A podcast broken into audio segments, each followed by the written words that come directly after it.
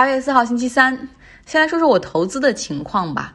腾讯之前低点进入，已经其实上周盈利了不少哈。结果呢，因为官媒写了一篇社论，说游戏是精神鸦片，腾讯昨天股价大跌百分之八，大概是市场担心发生在教育行业的事情会在科技行业重演，就是投资者，尤其是外国投资者神经都很脆弱。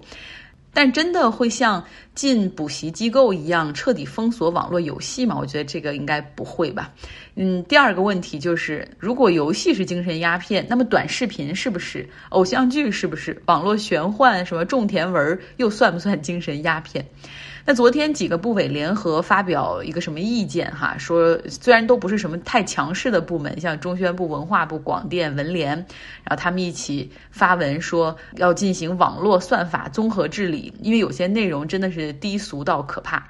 嗯，我觉得大数据就是这样，给你推送你喜欢的内容。那些短视频平台可以让你看到手机不知不觉都没电了，确实很可怕。不过真的要管算法吗？这还有点高科技呢。嗯，很厉害，我只能说，我有一个做空快手的朋友，然后他就说，凭什么腾讯跌百分之八，网易跌百分之十一，哔哩哔哩跌百分之九，而快手昨天只跌了百分之二点六呢？太不公平了。所以对比一下，我就想，腾讯应该是超跌。如果你是我的话，是否会有勇气再买一点呢？今天投资组合中最为耀眼的是散户炒股平台 Robinhood，它的在交易时间里面涨了百分之二十四，电子盘交易的时候又涨了百分之十一点六等等，像吃了兴奋剂一样。像我当时是发行价买入的三十八美元，不是一开始还亏了个百分之十左右，结果今天。卖掉的时候，每一股还赚了十四美元。不要以为我会赚很多啊！之前也说了，只买一股，感受一下市场。那为什么会大涨呢？因为去年比较红火的那个资本市场的女神 Casey Wood，那个木头姐，她旗下的 ARK 的一些什么 ETF 买了六千五百万美元的 Robinhood 股票。这种大额单的交易起了量之后，马上就把散户给吸引过来了。要知道之前。Robinhood 它 IPO 的时候，虽然它给散户留了很多的股票，但 Robinhood 的上面的注册用户参与它这个 IPO 的只有百分之一的量哈，所以明显觉得大家都觉得用了这个平台才发现太一般了。如果你想做严肃的交易的话，你会被它气死。你发出一个交易的指令，不论是买还是卖，那它都会发个邮件跟你说。订单已经收到，等会儿交易成功了，我们再通知你。这中间真的有很长的时差。当大资金没有进来的时候，散户们还是很理智的哈，就是不买 Robinhood。一看到大资金进来以后，散户就把它当成一个 meme 啊，这种热门股来炒了，所以情绪是很好被操纵的。今天主要要说的新闻，实际上是在美国已经形成了一个霸屏效应，那就是纽约州的州长安德鲁科莫。今天我下午正好开车出门，哇，整个的新闻频道一个小时都在说他。回家的时候打开《纽约时报》的网站，大标题横在中央，写的美国总统拜登呼吁科莫辞职。当然了。安德鲁科莫未必会走哈，因为他是民选的纽约州的州长，总统是没有权利给他解职的。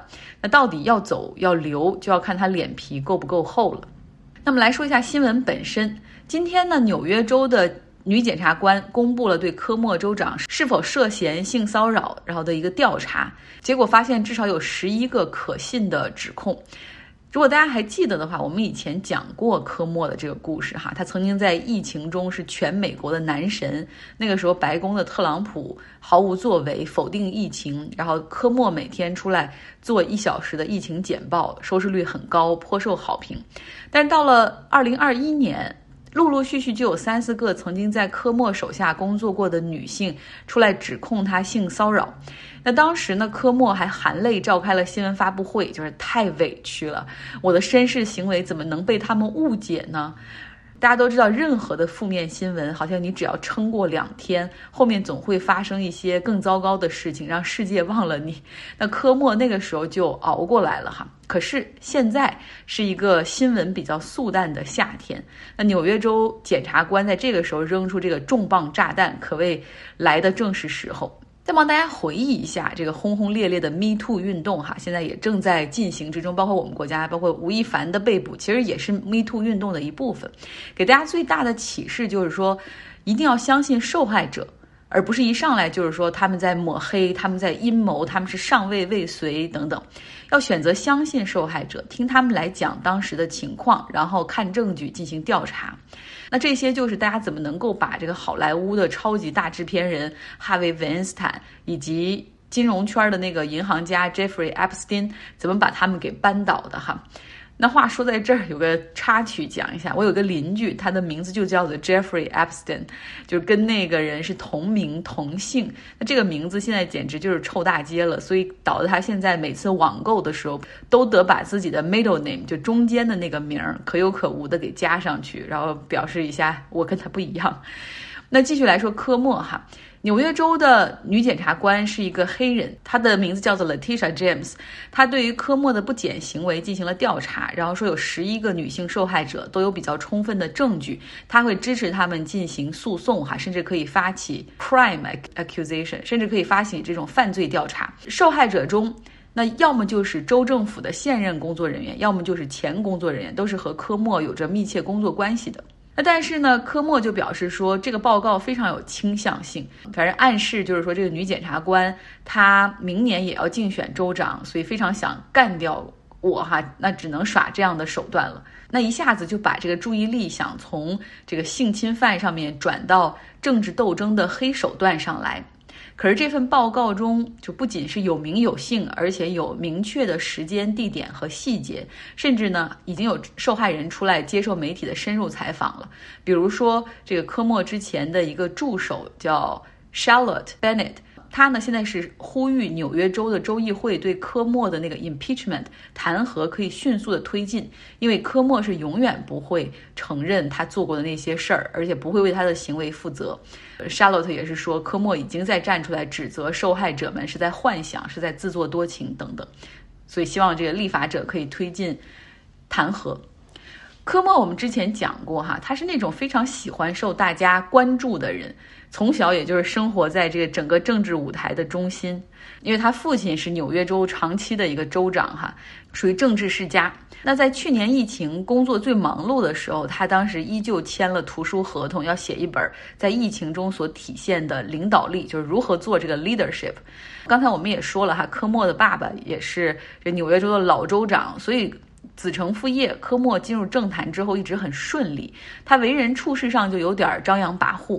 那在政治圈里，尤其是在纽约州民主党的圈子里，科莫没有一个朋友。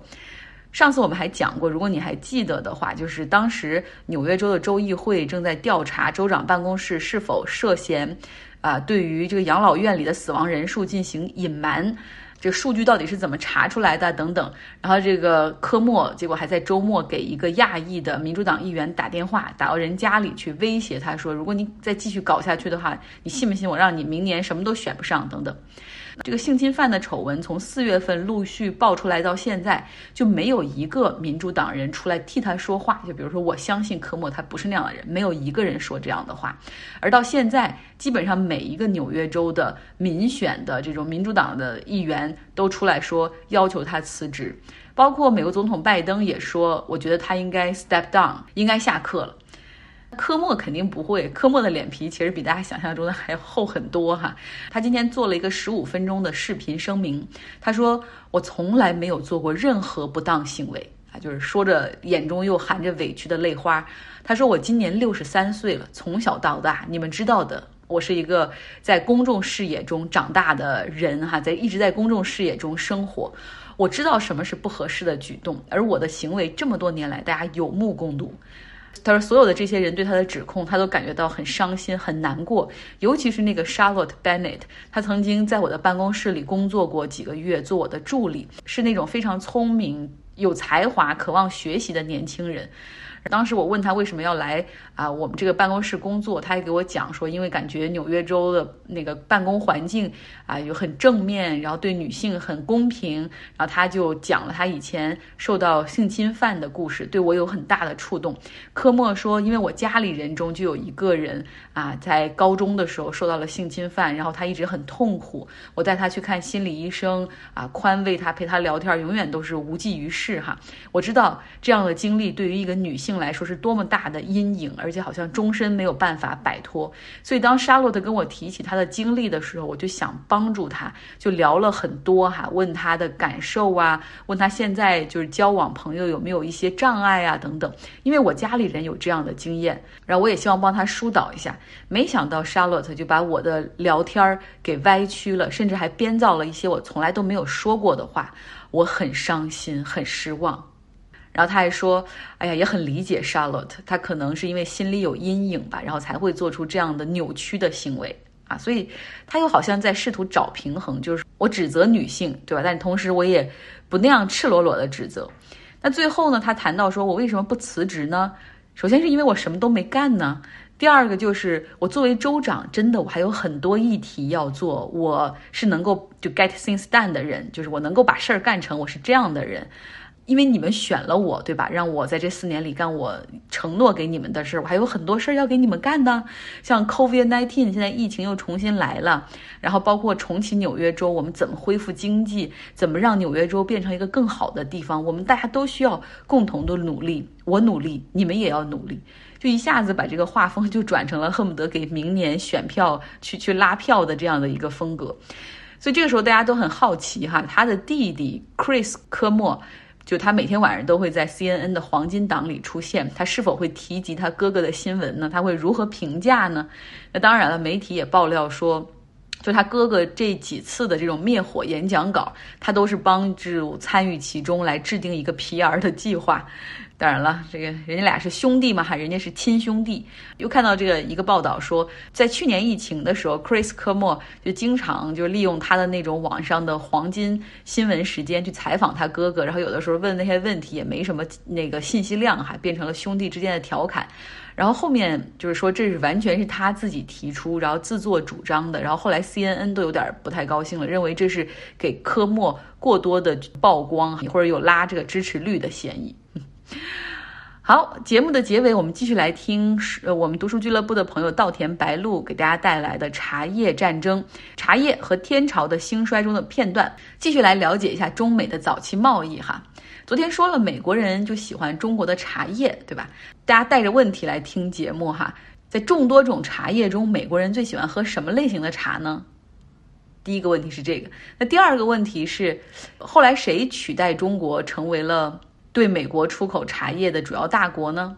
一七七七年，美国正在和英国打仗，有人在树林的地窖里发现了一些藏茶，当即写信给华盛顿询问怎么处置这些茶叶。华盛顿本人也是一位饮茶爱好者，他回信说，将它运到司令部来给军队用，将这些贵重的茶叶按军职人员的级别予以分配。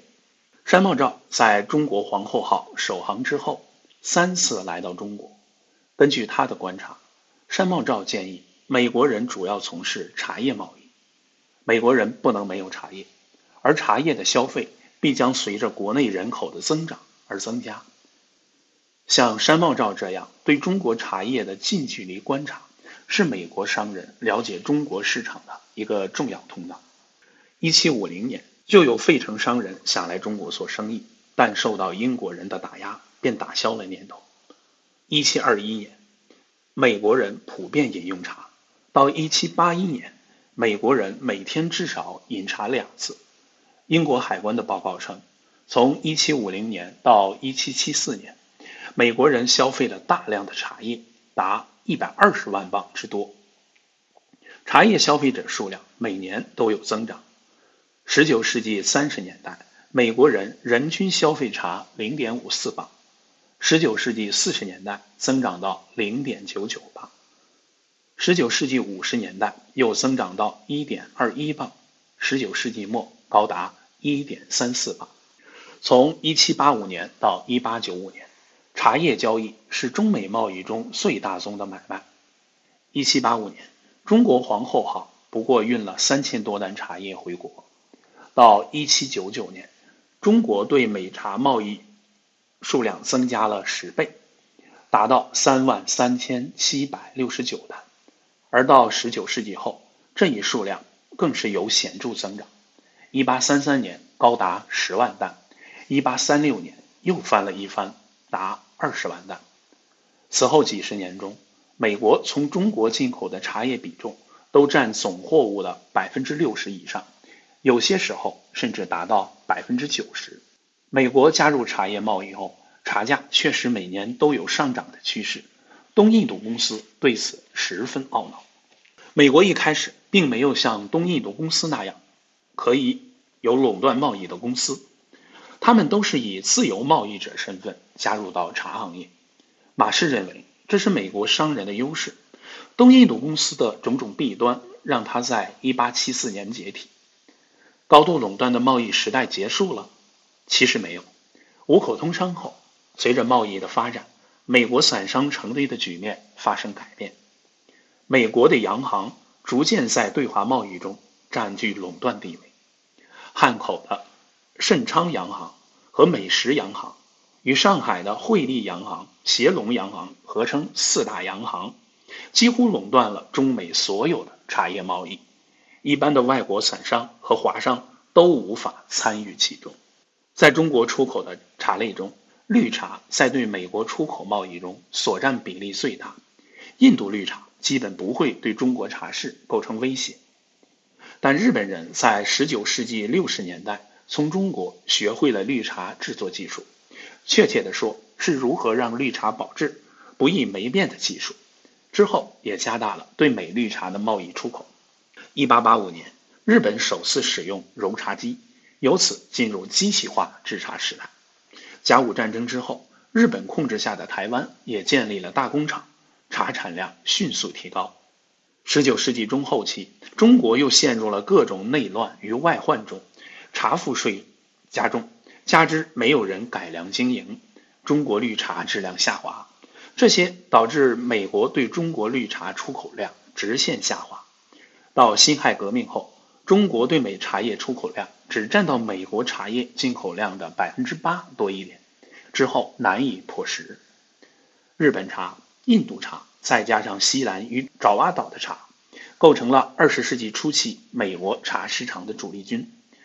英国人没有放弃美国这个表兄弟，他们极力向美国推销自己的规模化茶叶，并在包装上做足了功夫。为了品饮方便，英国人的意识十分超前，他们做的小罐茶。一罐一磅，买卖和饮用都很方便。当时中国的农商公报说，这种方式改变了茶叶的品饮形态，美人之嗜好逐渐更变，最终专于小罐中之茶味。一九零四年，美国人发明了袋泡茶之后，中国茶也成了美国人口中的老古董。中国茶三字以为击鼓之字。好的，非常感谢稻田白露。在周末的时候，我们也会带来这个系列的完整版。当然，这本书哈，我们也很推荐《茶叶战争：茶叶和天朝的兴衰》。最近在这种历史界有有一种这样非常流行的写法哈，以一种物品，有写茶叶的，有写盐的，有写咖啡的，通过这种物品的贸易哈，把多个国家的历史给串起来。这样看起来的话，有一个核心的主题在，但同时也有很大的信息量。好了，今天的节目就是这样，希望你有一个愉快的周四。